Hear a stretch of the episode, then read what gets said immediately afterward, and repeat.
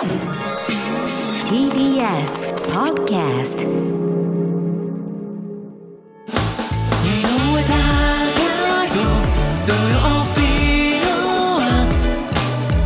ここからはあの人のコーナーです山崎怜奈さん改めてよろしくお願いしますよろしくお願いしよます。ろしくお願いします。TBS ラジオは？初めてです。初めてですあ実は、完全に初めてですか、多分出演は初めてですね。まあ、いつも聞かせてはいただいてるんですけれど。へなかなかあの東京 FM のねあの若造には声がかからないというか何何何？敷居が高い TBS 様。ジャブ打ってきますよ。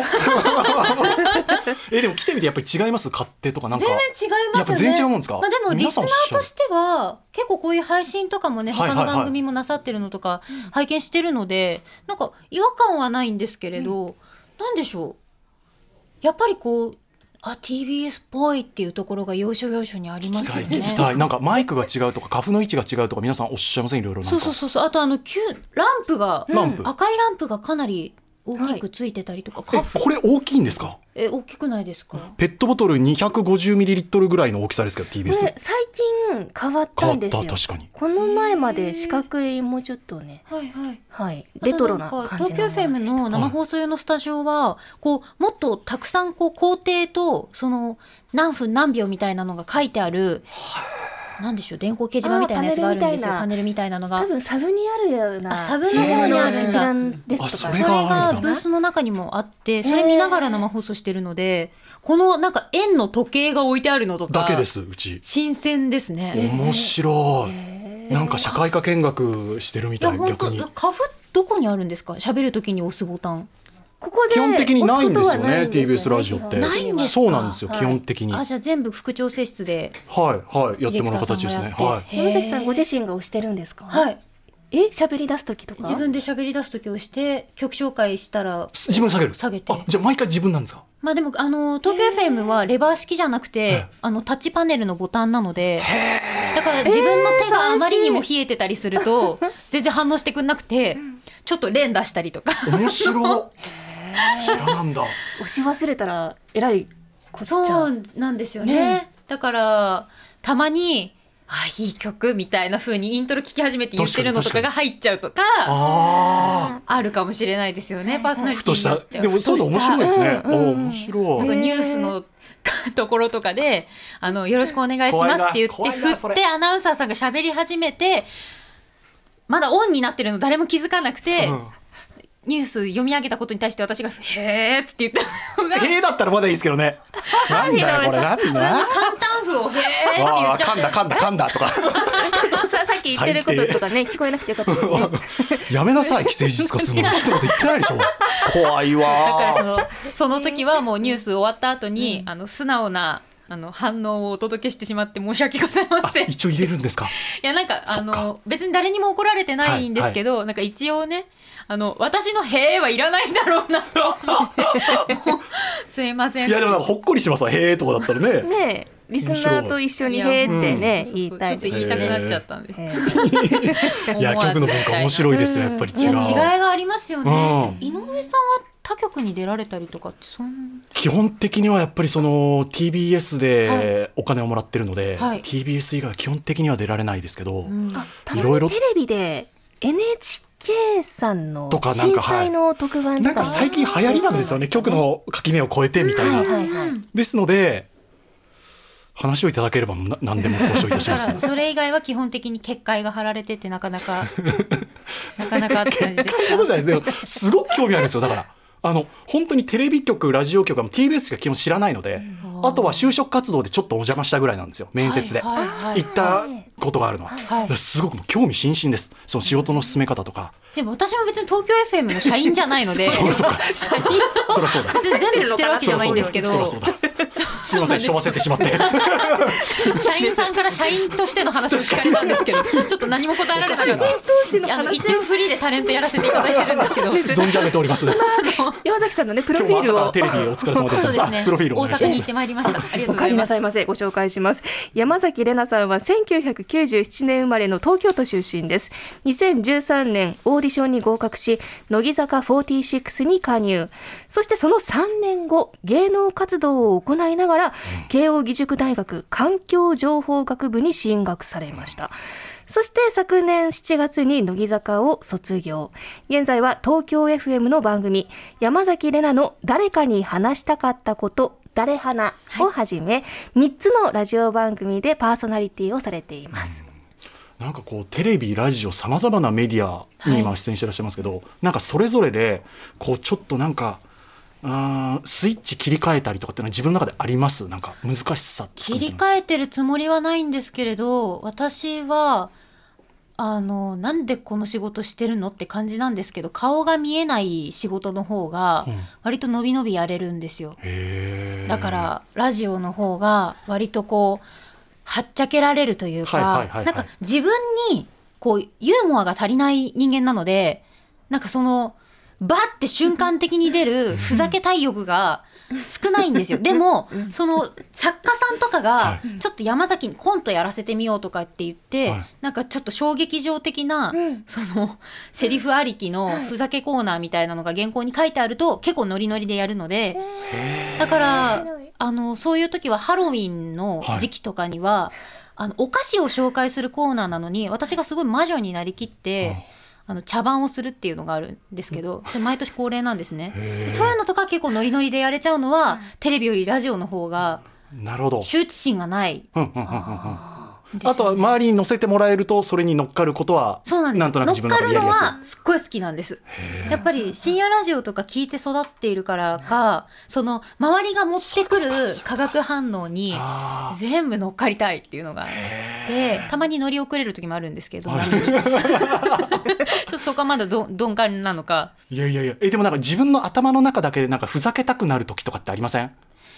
えでもどうふざけていくか分かんないんですよなんかその真面目なことやればやるほど私そうなんですけど、ニュース番組とかやってると頭の中でなんかちょっと放送禁止用語が出てきたりとか これ言ったら終わるかな今みたいなのって結構ね週に3回ぐらいあるんですよ。確かに。なんか真面目なことやってる自分となんかバランス取らないとどっかで。なんかニュースばっかり真面目になんか俺なんか真面目な顔してんなって自分で思いながら見てるんですよ。わかりますお前くだらねえな何顔作ってんだよって自分で思ってるからはい。なんかちょっとそれとバランス取るために頭の中で変なことやってないとなんかその俯瞰で自分のこと見てるちっちゃい自分がいますよね頭の中で。いますいます。いますしそれで言うとさっきオープニングからあの逐一井上さんのことをちょっとこうもう TBS の王者だとか、あの結界から出れないのかなとか東京 FM にはもう来て 来てもらえないのかなみたいなことをちゃちゃ入れてたのは、あのちょっと困った顔が見たかったっていう。ああそれはちょっとリトルレナチじゃないですか？なリトルがいるんですねやっぱり。ちょっと自分の。中で。ちょっとリトルがいますね。やっぱりわかる。でもそれはありません？そういうの。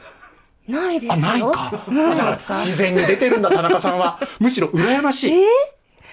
そんなでもふざけたことその一歩踏み出すわけじゃないですよね。頭の中でなんかかシミュレーションしてるんです。この言葉言ったらあ番組終わるなとか。あ今これなんか精終わるぞみたい態大丈夫なでもそうしないとなんかちょっとどっかでね保てなまあ保てないですよね。やっぱり見られる仕事をされてるとね。でもその中で私山崎さんを何度か番組でもご一緒しましたし、あのテレビラジオで見たり聞いたりしていて思うのは、なんか一つすごく魅力的なのは、なんかどの番組どの分野に行ってもしっかりとご自分の土俵で相撲を取ってるなって思うんですよ。なんか人ってはい。バラエティ番組行ったらなんかここで求められてることをやってみようかなとか、あはいはい。でニュース番組コメンテーターだとここらしくやろうかなって自分を変えてしまう。私そうなんですけど、ね。山崎さん見てるとなんかそれがなくて、なく見えて多分あるんでしょうけどそれがすごく魅力的だな。いやちょっと正直そんなになくてっていうかまあ嘘つけないんですよ。嘘つくとすぐバレるようなタイプのだから演技向いてないんですけど。お芝居向いてないんだと思うんですけどあの本当思ったことしか言えないんですよ。思ってないこと言おうとするとすごい棒読みになるか噛むかどっちかなんでバレちゃうんだ。よどみなく喋れるのは多分思ってることじゃないと言えないしなんかその自分が言ったことに責任を持ちたいから、はい。それなりにこうまあ例えば選挙番組とかだったら準備もしていくし、こう覚悟を持って呼んでいただいたからにはちゃんと番組の役に立とうっていう意思では行くんですけど、あの番組のためにあの身を削ってまで思ってないことは言えないなって自分を変えてまでするのは違うな。ないし。あーなんかねそれは感じる、えーお二人あのテレビの特番で何度かご一緒されたんですよね、その時も感じました？感じました。やっぱり選挙特番ってなるとまあテレビの今ある番組の中で最も硬い部類の番組だと思うんですよ。えそうなんですか？私あれが初めてのコメンテーター業だったんですけど。初めて？あの、去年の参院選の選挙特番が初めてそういう報道情報番組みたいなものの並びに出させてもらった番組で。物おじとかってあんまりしないタイプですか？気遅れ。あーでも緊張もそんなにししないんだ。面で白い。すね。なんか私みたいな人間は多分まぐれで芸能の仕事に入ってきちゃったんで多分いつ辞めさせられてもおかしくないと思ってるから。いやでも多分その気持ちだ。それがあるから多分なんかねスタジオで見てても山崎さんだけほんなんか変な言い方ですよ。山崎怜奈なんですよ。はいはいどの番組でも。はいはいはい。だいい意味でもなんかもうなんだろうスタジオの空気の流れとか展開の流れの中で山崎怜奈なんですよ。でその私の中であのこのテンションでこの人たちがこういうノリで盛り上がっててこうんうんうん。の人がこういうボケをしてる中だったら私どういう風にいたらめっちゃ俯瞰してる。あの流れをちょっと変えていけるかなとか次の展開作れるかなとかは考えててだからこの間もあの TBS ラジオのあのアルコピースの DC ガレージの RP さんはい。2人と、はい。あの日本放送の佐久間信之さんと、文化放送から声優の花澤香菜さんと私のうん。うん。4組、はい。それぞれまあ局も違います。はいでもこう一つのスポンサーの明治さんのもと集まるみたいなのがあったんですけど、はい。あのちょうど昨日ですね YouTube で今配信されてるんですけど、だからえっとまず佐久間さんは何でも拾ってくれる、ん。キャッチしてくれる、でアルピーさんはもう引っかき回す、で花澤香菜さんはアルピーさんのことひたすら崇拝してる、私はあの正直な反応で言うとあのたまに平子さんのあのワールドが分かんない。だかんないからもう分かんないっていう顔したらなんかさ花澤さんとの対比が出るかなと思ってラジオ好きっていう気持ちはお互い熱狂的にあるんだけど花澤さんがグワーって言ってもうキラッキラした目で平子さん見てるから私逆に何言ってんだこの人みたいな顔で見た方が佐久間さんがいじりやすいかなとか考えてる。プロデューサーの目線があって俯瞰して見てる。考えて。お疲れ出ないですか？お疲れ出ませんように。でもなんかそれで場が楽しかったらそうね。そうそうそう成功なのか正解なのかなって思うからなんかその自分をぶらさない範囲でその場のフィールドで何ができるかっていうのはとりわけそのテレビとかだと結構考えますよね。だ逆にその今 CBC ラジオって名古屋の方とはい。ABC の大阪の方で、こうそれぞれ別の方と2人で番組やらせていただいてるんですけど、はその時とかはこう会話だから2人の。だからまああの五分五分ぐらいで喋ってればいいかなと思って、あのあんまりこう役回りとかは考えてない。なんか伺いたいことたくさんあるねあの一つだけそういう気質になった原点って自分で何か自己分析するなんか幼少期影響を受けたとか。はい。なんかあります？あここの人きょ兄弟わかんない。家族なあまのかあ兄弟こ家族は大きいんじゃないかなと思いますね。私小学校馴染めなくて。本当にあの今時効だから言いますしエッセイに書いちゃったから余計言えるんですけど、あの朝学校私一人っ子なんですよ。で共働きの家庭で育ってるので、はい。こうみんなそれぞれ点々バラバラで朝出かけるんですね。で私も鍵持ってるわけです。だから朝小学校行く道中で公園で道草食ってそのまま家にもう一回 U ターンしてもまあバレないわけですよ。ああはいはいだからはい。どうしても学校行きたくないっていう時は、うん。自分で学校の先生に電話して「すいません今日行きたくないです」って言って帰っちゃったりとか、学校の校門小学校の校門の前まで行ってるのに「無理!」っつって帰ったりとか、帰って地元のあのー 駄菓子屋のおばちゃんとかに話聞いてもらったりとか。へなんかしてましたね。お団子屋さんに顔出したりとか元行ってた保育園にちょっと遊びに行ったりとかしてる小学生でした。なんかその頃からもうお小遣い制だったんで小学1年生から。自分のお金である程度電車も乗れたからうん。隣駅のドン・キホーテに行ったりとか、うん。よくないんですよ本当に。学校はちゃんと行きましょうって感じなんですけど、本当ね本当に今だから言えますけど。そういうのを送ってて、で中学生からは勉強漬け。うんそこから勉強になるんだ。だったんですけどあの多分ん娘の社会性を気にした母親が勝手に乃木坂46の2期生のオーディションに出しててでえ二次審社会性が最初なんですか？ちょっと待って社会性養うために この子は乃木坂でも行ってこの人社交性大丈夫かな？みたいな。多分結構なんだろう内々に入り込みがちな一人遊びが得意だったんででもそうだとするとお母さん何やってんのって最初なりません？まあちょっとハードル高すぎるよ。まあ、そでも母親は結構あの尊敬するほどコミュ力高いんですよ。もう陽キャ。トップオブ陽キャ。そうなんだ。イエーイってできるんだ。もう本当になんであの人本当に誰とでも仲良くなれるんだろうぐらい社会性があるんですよ。もうお母さんが太陽で太陽。三千の科学でもう感情論パッションで生きてる。はあで父親はもう理屈リズあメ面白い。もう論理的。だから、まあ、そこに挟まれて娘生まれてるんで あの感情のあの揺らぎが。激しい。っていうふうに収集つかなくなってた中学生ぐらいまでを見て母親は心配してまあ女の花の園にぶっ込んだ。面白いんです勉けど。強ずっとやってた子供を見てるから多分私が負けず嫌いだったのも当時分かってそうかてそこは分かってるんですね。だからまあ無断で応募しても二次審査合格しましたの通知が来たらこいつは行くだろうっていうのを多分見込んでたんだと思うんですよ。あうまくそこ考えて。もう術中にはまってます。もう手のひらでやっぱり転がされてうまくでで結局五次審査まで受けて受かって9年半在籍してました。9年先えーと去年の7月までですね。お世話になりました。人に歴史ありですよ。本当に。あとね今日もたくさんメッセージいただいてまして例えば京都市のラジオネームデルのピエロが決めたのさん、はい。山崎さん昨日の夜東京で生配信に出てたと思ったら先ほど9時半まで関西のテレビ生放送に出られてましたね。朝からザキさん出てるわと思いながら今はまだ東京？はい東京戻ってまいりました。うーん。でこの後またラジオですか？いやこの後はもうないですね。あ本当ですか、はい。ちょっとゆっくりしてください。本当にこのオンエア含めてゆっくりしこの後てもらいたい。はあの舞台を見に行きます。へえはい。好きなので。それも完全プライベートでプライ自分の好きな。ベートでやっぱりもうなんかなんかしてないとダメなんですよね。もうこれもだからもう職業病なのかもしれないけど何かをインプットしてないとなんか無理なんですよ。そのへテレビの前でぼーっと座るとかっていう時間が今なくてずっとなんかしなんかを同時に並行してだからラジオ聞く時も家事をしながら聞いたりとかお風呂入りながら聞いたりとかしてるんですよね。ーもともとそういう気質ですか？それとも今のやっぱり仕事がさまざまやるようになってインプットをしなければという考えからそうなりました？もともとですか？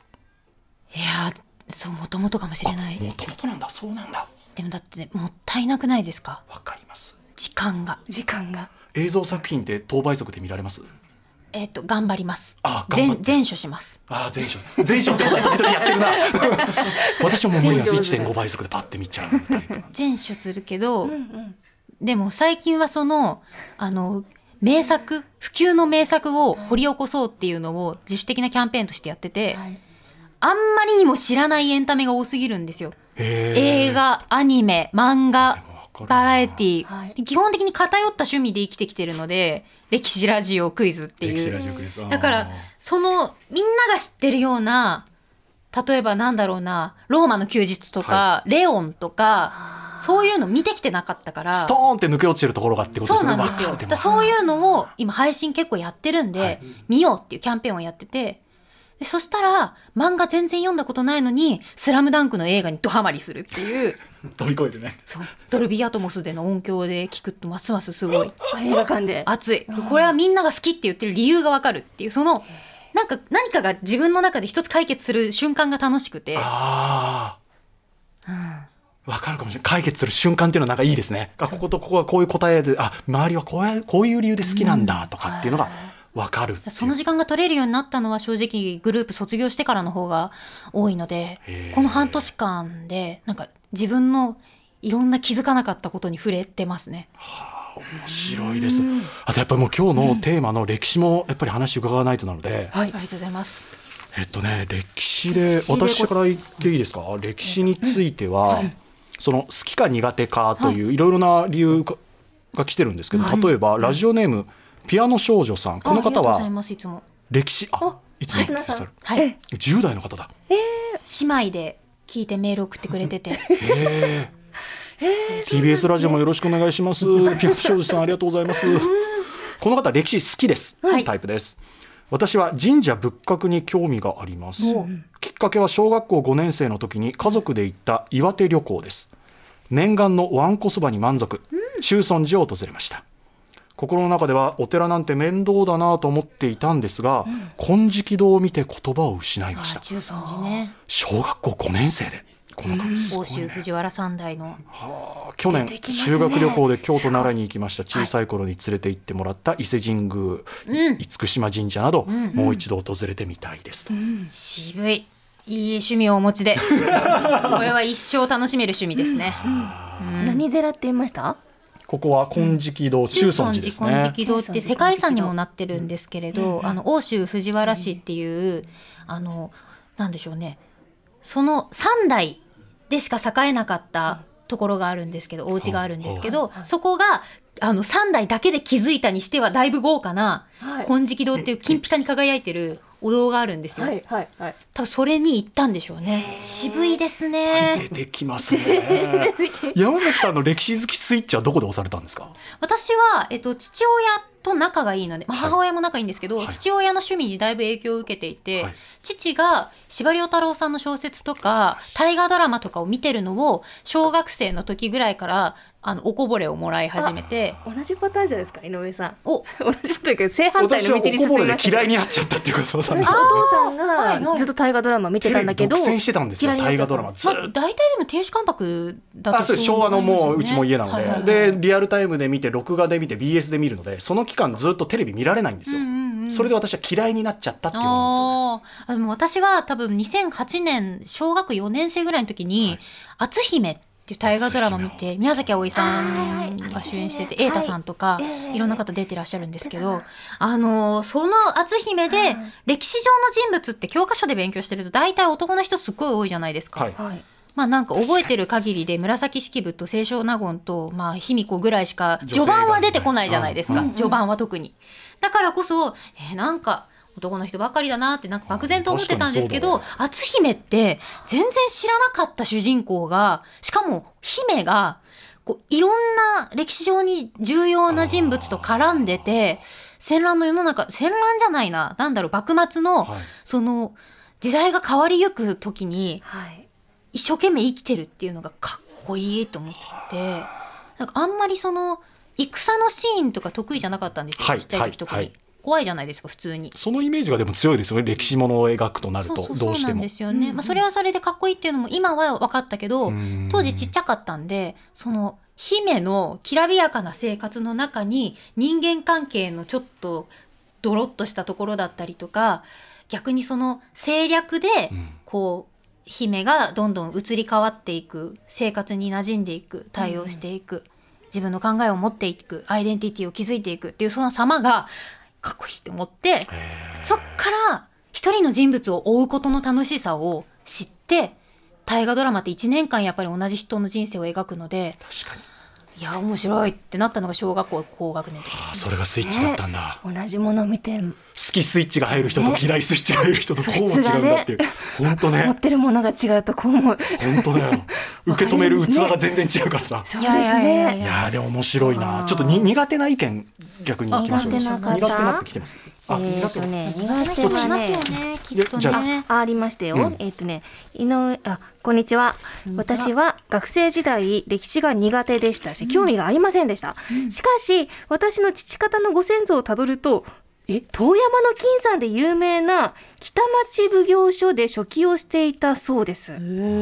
さらに家系の歴史を知りたくなり調べたら、ひいおじいさんは軍医で、軍の使っていた医者、で今度新紙幣千円札の北里柴三郎先生や森鴎外先生と一緒にドイツ留学していたということなんです。え写真添付します。え？今詳しく歴史を調べてますよ。ラジオネームはい踊れないパパイヤさん。これれドイツにおける日本人留学生たち白黒のねね結構人数集まっててこの中のお一人がおじいさんっていうことなんですか？へえにいたかわからないのか？いたかわからない。同行していたかもしれないと。かもしれない、うん。まあ破傷風のこう純粋培養法を確立するというねことを成し遂げた北里北里先生だったりとかその周りの方自々だったりとか。分のルーツをたどっていった中で山崎さんすごいな。うん興味を持つってこともうかいつもいてほしいですもの隣に。いやいやいやいや。ドラマとか見るときにその人の背景とかをこう聞きながら見たら絶対楽しいと思う。私もワンピースの魅力を教えてほしいですもん。ワンピース漫画ワンピースの。歴史が強い分抜け落ちてるそうなんですよあるから。あの別に高低差がすごいよね。嫌いじゃないんです。避けてきたわけでもないんです。うん。うんうんでもななんか通かってこなかったんですよ。ポケモンとかどうですか？ポケモンはえっ、とプラチナをかろうじてやってました。ああでもだから私とかポケモンズドーンってもうゼロなんですよ。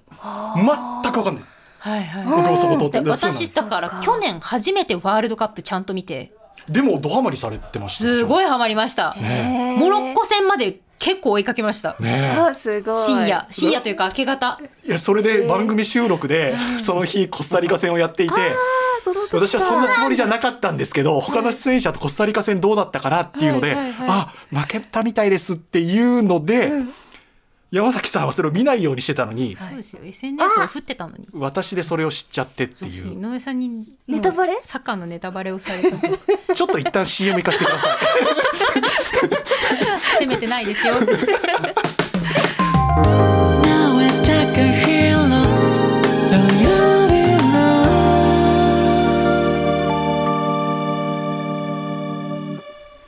アメイジングクイズここからはアメイジングクイズのコーナーです、はい。毎週あのあるニュースをきっかけにして、はい。そこからクイズを出題するのでリスナーの皆さんともども考えてくださいということでいつもは番組スタッフの加藤さん、はい。女性が出題してたんですけど、はいはい。今日彼女が今お休みなので、一度やってみたかったので私が今日出題させていただきます。ですのではい。お二人そしてリスナーの皆さん考えてみてください、はい。ではまずこちらのニュースからいきましょう。第1問です。元となったニュース申し上げますね、名古屋城の水堀、まあ、お堀をきれいにしましょうよということで名古屋市の洗車機メーカーが水質浄化剤を散布するクリーンアップ作戦を始めました、で今月末までに天守閣の北西およそまあ広い範囲で実施予定なんだということなんですね。で名古屋市としては水質別にお堀そんなに悪くないんだけれども、やはりちょっとヘドロが溜まっているところがあるので、はい。まあ、浄化していきましょうよということ、これがニュースになりました。そこでですよ、名古屋城のやっぱりシンボルというと、金のシャチホコ、ありますね。はいあれあの一昨年地上に下ろして特別公開とかされて大きなニュースになりましたけど、あれね、2体あるんです。はいで北と南にそれぞれ1体ずつあるんですよ。でオスとメスのつがいなんですけどオスとメスどう配置されてると思いますか？お考えください。え北と南でどちらかがオスどちらかがメスでそこに理由があるんですよ。理由がある。北である理由があるっていうことですか？オスが北である理由があるってこと？どっちかがどっちか。あどっちかがそう。それも含めてお考えくだそのさい。理由を考える問題ってことですね。そうですね。いや難しい。なんだろなんだ？じゃあ言いましょうかこれ逆に。逆に？北がうん。オスです。北にオスがいるんだ。そうオスが。はい。南がメスです。うはい。うん。なぜこうなったでしょうか？難しくないですか？なんか私有とかの言葉の並びが南北と一緒だからとかじゃないんですか？と思ったんですけどこれはもう少しほっこりするような別に歴史とか知らなくてもはい。わかる理由です。えー、ほっこりする理由？えー、これ逆じゃやっぱダメだなって思います？うーんあーでもちょっといい話じゃん。何こんな遊び心あったんだ。なんだろうそのシャチホコを掘った人まあ作った人。作った人鋳造した人が、うんうんなんかこのシャチホコは、うん。あの左側のなんかフォルムの方が可愛いから。ああ一応それの方がいいか正面で見せたいから。そっちからの角度で見せたいからってことですよね。ああ私は右から写真撮ってくださいみたいそうなことですよね。ですそうですそうです、ん右の方が利き顔みたいなそういう利き顔みたいなね。はあじゃない。じゃないだろうな。これは？じゃあ田中さん言ってみる？えっとね。えっとねこの堀氏が男性で、うん。でなんかピーナズ系の女性になってきた。が、う。んおえっ、と南に住んでるとか、着地がぐにゃってしてる。なんか恋愛系でなんかそのでも男女のなんか。でも考え方としては、オスはやっぱりメスを守ってあげたいじゃないかっていう考え方なんですよ。あわかった。わかったわかったもういいですか、はい。北風から守るためにお俺はあ男性は北に置こうと。正解。大正解。素晴らしい。すごい。あオスがやっぱり冷たい北風からメスを守ってあげるべきだろうっていうことではい。この配置になったと言われています北がオス南がメス。で北風が吹くところを身を挺して守ってあげようじゃないか。シャチホコ同士でもそんな気遣いが。気遣いがある。あらそうなんですね。ではそのシャチホコ第2問です。はい続く。何？シャチホコを調べていくと、はい。体を金の鱗で覆ってますね、はい。金のシャチホコって、はいではオスとメス金の鱗はどちらが多いでしょうか？オスが多いかメスが多いか。これはもううんうんうん山崎さん。ピンときた方を答えていただくっていうのがいいのかもしれない。うーん。その鱗が何を表すかですよね。権力なのかか過びたことなのか、ええそのきらびやかさなのか、うんうんうん。へえいいですね。負けず嫌いの山崎怜奈さんの感じが出てきましたね。いいですね。じゃあいいですメスねにしときます。直感で。メス。うん。あ正解。おお Amazing Amazing. 嬉しい。これでもメスの方が多いんですけどなぜ多いのかっていうのが今一つこれ調べても出てきませんでした。ちなみにサイズ感で言うと、オスの方が大きいんですよシャチホコ。若干、若干高さが高くて重い、えそれは男女で考えたのか。でもその分鱗の多さで言うとメスの方が鱗が多く作られているへえその分金が多く使われてる？金多く使われてる。で現在の価値で4億円分の金が使われている。そうえそんなに？そんなに。いやー。では続いて第2問に移りますよ、はい。はい。パソコンやインターネットなどを使う際によく聞く言葉があります。はい次の3つのうち人の名前が由来となっているものはどれでしょうか？じゃあクイ時事に全然関係なくないねもうちょっと。ニュースから行くめちゃめちゃクイズっぽい。ニュースあ私の手元にニュースがなかった。あニューなんかもうクイズの番組でも出ないようなそのクイズ界隈の集まりとかで出る問題が出てるあクイ何？クイズ界隈の集まり。クイズ界隈の集まりがあるんですよ、失礼みんなニュースあった？ニュース？あニュースがあった。ニュースがあった？元のニュース。あら。えっとね IOC 国際オリンピック委員会のバッハ会長は結構ちゃん9としたニュース。日ロシアやベラルーシの選手が来年のパリオリンピックに出場した場合、ウクライナが大会をボイコットしている可能性を示していることに対しこうした姿勢をやめるよう呼びかけました、これ飛ばしちゃいけないやつだ、これが元のニュースでございはいまして、このようにニュースなどで普通に使われるボイコットという言葉ですがもともとこれは人の名前でございます。イギリスの軍人チャールズ・ボイコット大尉に由来するということですねこれよく出ます知ってましたね。山崎さん知ってた。そしてここで問題です。はい。戻ろう。時を戻そう。繰り返し申し上げます。パソコンやインターネットなどを使う際よく聞く言葉で次の3つのうち人の名前が由来となっているものはどれでしょう？ですのでボイコットのように人の名前が由来となっているものを当ててください、はい。1番 w i f i ワイファイね。2番モデム。モデム？モデム？モデム。聞いたことあるけどなんだろう。3番、Bluetooth ええー、Bluetooth さん？w i f i モデム。Bluetooth Wi-Fi このは違う気3つのうち人の名前が由来となっているものはどれでしょう w i か？F i はあのワイヤレスなんとかかんとかとかっていうその単なんだ？な熟語の略っぽいですよね。うんうんうんうんうんえとか言って w i f i さんだったらどうしよう？これ出題する方面白いですね。てかモデムって何ですか？すいません不勉強で。パソコンの用語全然わかんないんですよ。モデムに関してはですねモデムって？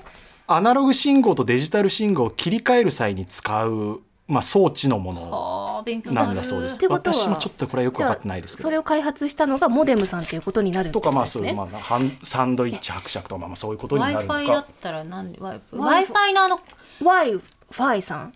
あの中国の方とかっていう。シンキングタイムあと30秒です。Wi-Fi のあの愛の字が小文字なのすごい気になりません？そうですね。あー確かに w i f i だから略語っぽいなって思っちゃったんですけど、うん。あなんか私はねあいい考察かもしれないですね。Wi-Fi モデムなんでしたっけ、モデムあルとは Bluetooth か。Bluetooth って。トゥースじゃないですか？ブルース・ウィルスとかいるじゃないですか？ブルー。ブルートゥースさん。うん。ブルー。Bluetooth さんス・ウィルスさん。じゃあそろそろ、えー、2人聞いていきましょう。まずじゃあ山崎怜奈さん。でちょっと全然聞きなじみがないモデムがこれで、あのー正解だったらなんかみんなきょとんで終わってなんかクイズとして成いい立しなさそうだから。ねその深読みいいですよいいですよいいですよ。Wi-Fi か Bluetooth かどっちかなんですよね。でどういきましょう、Bluetooth だけ由来が全然パッて想像つかないんで、うんそういうものって大体人の名前だったりする気がするから Bluetooth にしてみます。あ正解です。わーい。わやあった実際そうなんだ。正解です。ブルートゥースさんって言うんですか？これ Bluetooth はあのもともと王様の名前にちなんでいるって言われてます。へー。10世紀のデンマークの王様です。デンマークとノルウェーを統一したハーラル・ブロタンっていう王様なんですよ。ええ全然違います違うでしょ？ハーラルブロタンがなんで今のとつながってこのるんですブロタンの英語名がはい。Bluetooth になるんですって。へえ変換すると。うん。でもなんでね。私たちがよく使ってる Bluetooth に名前がついたんですか？これは Bluetooth を直訳ああれが Bluetooth になったかどうか。そうそうそうそう。王様が開発したわけじゃないですもんね。Bluetooth が Bluetooth と呼ばれるようになった理由というか。これは何でうんうんうん。も無線の規格を統一したい。はい。だからデンマークとノルウェーを統一した王様の名前にしようじゃないかという。へえ。ちょっと遠回りですけど。じゃあ天下統一した確かに天下統一をしとかでも。た武将とかの名前でもまあ良かったかもしれないですけど。はい。これは Bluetooth になったと。へえで何でも 諸説あるそうですけど、はい。この王様は実際に歯が青かったと言われているそうです。これえ本当かね？本当に？冗談みたいですね。ね青い歯ですもんねうん。Bluetooth 確かに。まあ虫歯だったのかどうなのか。あと山崎怜奈さんもさっき話してましたけどこの w i f i については、はい。これね略語とかっていうよりも、単に韻を踏んでいて語呂が良いから w i f i こういう風になったんじゃないかっていうふうに言われてるそうです。ね。だって真ん中にハイフンあるのも意味わかんない意味わかんないじゃないですか。だ w i f i になったんじゃないか。でモデムに関しては、モジュレーターとデモジュレーターをくっつけて 作った言葉。わね。10分後には忘れる話ですね。もうモジュレーターとなんだかはもうもはや2個目がわかんないででメも山崎さんこういうのって覚えとくんですか？割と覚えたい覚えたいから今メモってるタイプですねやっぱりねクイズコーナーになってから目力が増しましたもんね。ここはっていう。これ知識がない時はそのクイズの作り手側の気持ちになってそのもやっとする回答を絶対置いたらそのリスナーさんも「へーってなれないじゃないですか。でも「へーって言ってほしいじゃないですか。っていう時にはく答えどれにするかなっていうのをもう消去法でやってくわかるでも演出側のことを考えるってことですよね。そうプロですねでもこれだったら盛り上がらないじゃないですかって言われてる時のスタッフはもう冷や汗よ。え そんなこと言われるの？っていう。っていう。そういうなんか分析思考みたいなものはカズレーザーさんにああの教えていただいております日々面白いですね。はい面白いですよ。みんなでもクイズ界隈に集う人たちそういう考え方するんで、あの多分洗脳されてるんだと思いますちょっと物事を斜めから見たりとかってそうそう。あの。素直に物事を見れない 人間にどんどん育っていってしまってるかもしれない。いや面白いですよ。楽しかった。ありがとうございます。いやこちらこそちょっとお時間が来てしまったので、あらあの告知などあればぜひおはい。願いします。はい、えーま全然ゆっずくりと。東京 FM の方で月曜から木曜まで、えーお昼1時から3時まで生放送で山崎怜奈の誰かに話したかったことという番組やらせていただいています。えー石山レンゲさんにヒヤヒヤしています。頑張ります。もうちゃんと出してくれるよ TBS ラジオね。菅玉緒さんのことは大好き。きです。石山さんも、はいあのアダプト、はいコネクト、はい、はいコネクト。コネクトの方ですかね。アダプアダプトの方が2ヶ月やってるやつですよね。はいあれを聞いてヒヤヒヤしております。頑張ります。25歳です。怖い怖い怖い。頑張ります。誰花。いい現場です。平和に日々穏やかに誰とも喧嘩せずにやっております。ぜひ。今何年ぐらいやってらっしゃるえっと今3年目にさ突入しておりますね。2年4ヶ月ぐらいやらせていただきましたかね。楽しくやってますお昼楽しいしふんわりしてるしなんて言ったってディレクターさんが曲選ぶの絶対楽しいんだろうなっていう選曲のメドレーの組み方とかめちゃめちゃ気持ちいいんですよすっごい楽しいし。でも曲振り聞いてても気持ちいいですもんね。あここちゃんと尺合わせてちゃんとやってらっしゃると思いなが毎ら回 iPhone のタイマーを使いながら。iPhone のタイマーイントロの17秒とかをいかに使うなんうかだ気持とかちよく曲振りしたと気持ちよくややりたいんです。ねあとあと本もあなかったでしょ本あるんです、そうなんです。あとラジオは、えっと、名古屋と大阪の方でも、えーザキオカスクランブルと「行って聞かせて」という番組やらせていただいてます。で本3月16日にマガジンハウスから初のフォトエッセイ山崎怜奈の言葉のお裾分けという本が出ます、ねえ。アイドルやってた時は全然写真集とか出してなかったのにそっか。ここに来てフォトエッセイが出ます。わからんもんです、向井さんとの対談とかも入ってるんですよねそうなんですよ。ね。あの、新ラジオ覇王ことパンサー向井聡さんと、ね あのなねあの仲良く先輩とさせていただいてて。いろんなところに気を使わせてしまってすみませんなんか。もう向井さんには頭が上がらない。私のいろんな闇を向井さんになら出していいなと思あって。そうなんだ。向井さんもあのそれ相応の闇を出してくるんで。結構なんかお互いいたわり合って生きていますけれどもそんな向井さんとの対談のページもですね収録されますし2時間収録したやつがどうやって文字起こしされるのかっていう面白い。今鋭意あの原稿チェック中なんですけれどもそちらもぜひ読んでいただきたいなと思います。初回予約今予約していただけるとうん。ポストカードついてきますので、ぜひフォトエッセイよろしくお願いします、そう本当にくれぐれも心と体の健康をお気をつけください、本当に私が向井さんに言ってることを今井上さんに言われたんですや本当にお気をつけください、本当にね。ラジオパーソナリティみんな病んでんすか？いやちょっとなんかさいやなんかみんなやっぱ心配だから心配ですよ。本当に、なんね。なんかちょっとわかるし、はい。山崎怜奈さん本当にどうもありがとうございました。ありがとうございました。ありがとうございました